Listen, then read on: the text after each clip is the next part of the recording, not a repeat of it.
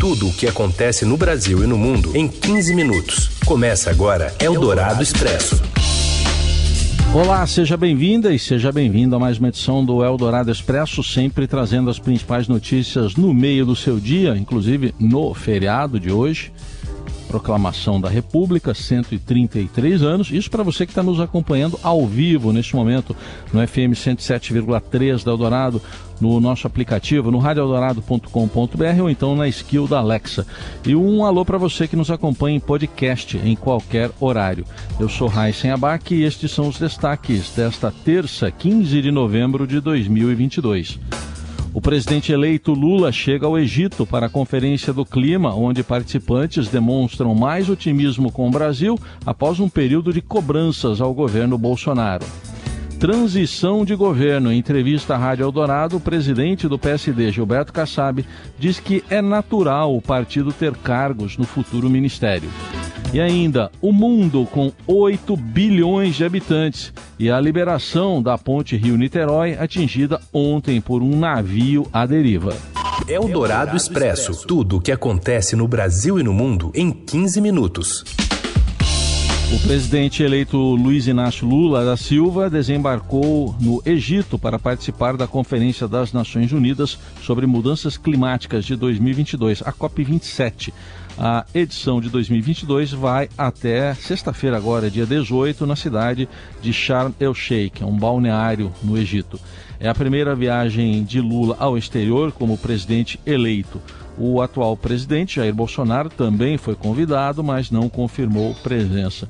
Na comitiva do presidente eleito estão a próxima primeira-dama, Rosângela da Silva, Janja, e o ex-ministro e ex-prefeito de São Paulo, Fernando Haddad também fazem parte da equipe do presidente eleito na COP27, a deputada federal eleita Marina Silva, que já estava lá desde a semana passada, na abertura do evento, e o senador Randolph Rodrigues.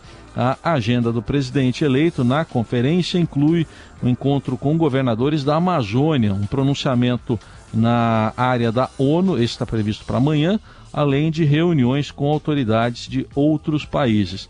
Nesta quarta, são, devem ocorrer os principais compromissos.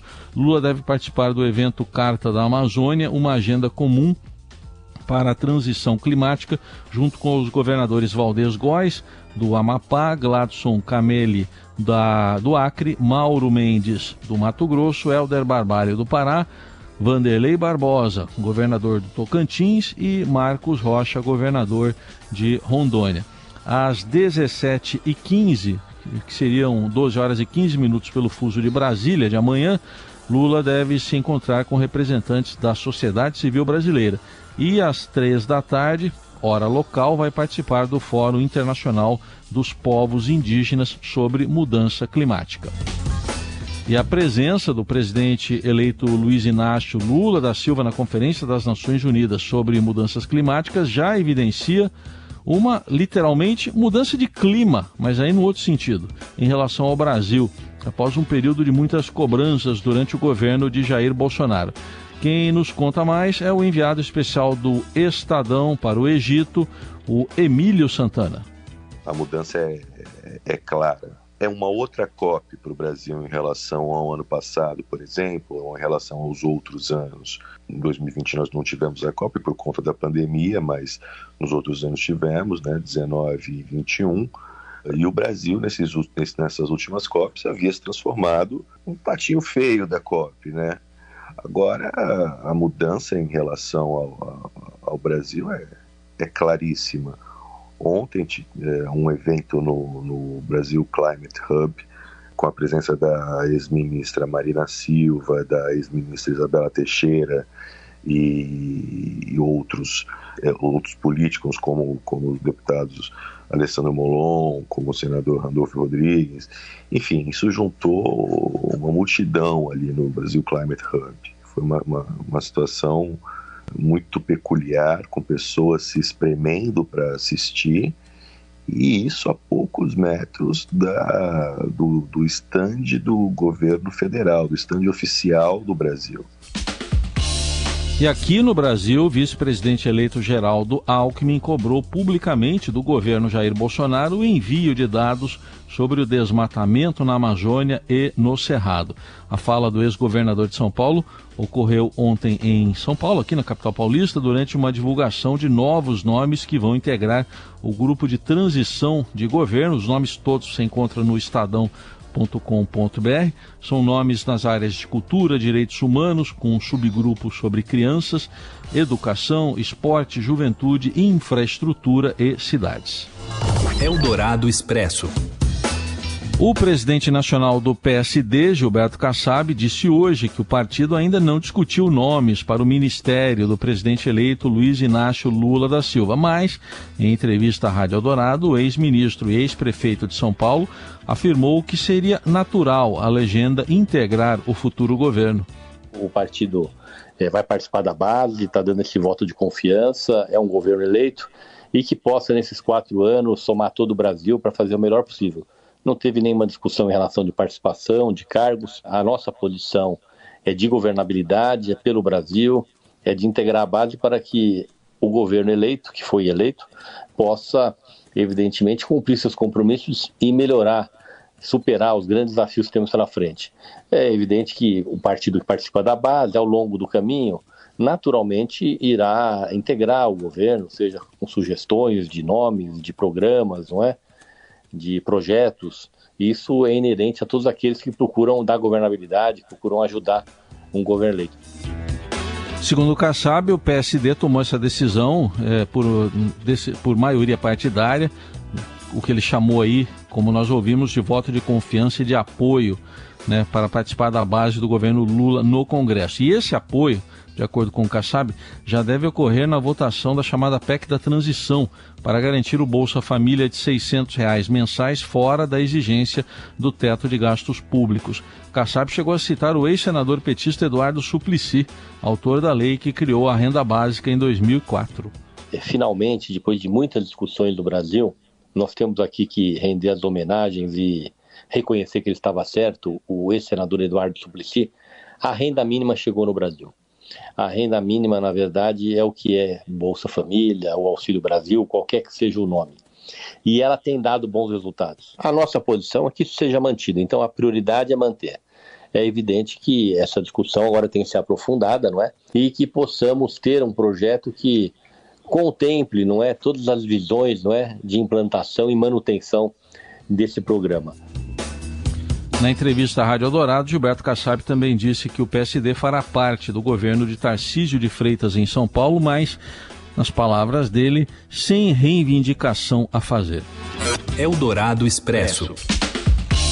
A Eco Rodovias, concessionária da Ponte Rio-Niterói, afirmou que a avaliação técnica realizada hoje mostrou que a colisão do navio São Luís ontem não causou comprometimento na estrutura da via o petroleiro que estava à deriva na Baía de Guanabara foi levado pela ventania e se chocou com a ponte no fim da tarde.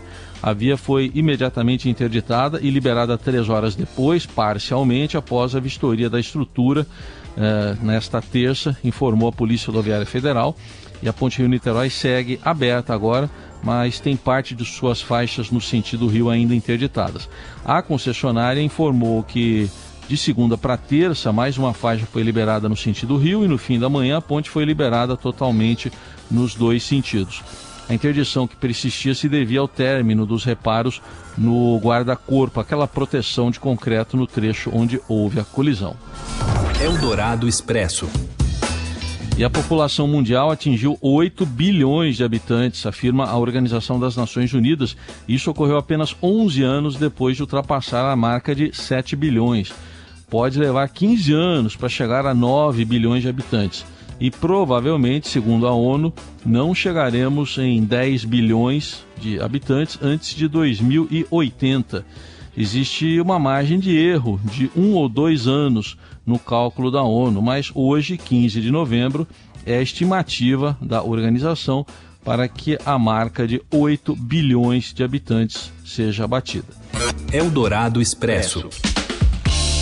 Morreu aos 73 anos o ex-governador de São Paulo, Luiz Antônio Fleury Filho, deputado, promotor de justiça e professor. Ele comandou o estado pelo antigo PMDB uh, depois virou MDB e voltou a ser PMDB entre 1991 e 94. A morte foi confirmada pelo presidente do partido, Baleia Rossi, no Twitter. Ele prestou condolências aos amigos e familiares e lembrou que Fleury Filho foi membro da comitiva estadual do partido. A causa da morte não foi divulgada. A gestão de Fleury ficou marcada pela invasão da Polícia Militar ao presídio do Carandiru, a casa de detenção do Carandiru, que não existe mais, hoje é o Parque da Juventude, lá no local, na zona norte da capital. Em 1992, a Polícia Militar foi chamada para intervir em uma rebelião dentro do pavilhão 9 da casa de detenção.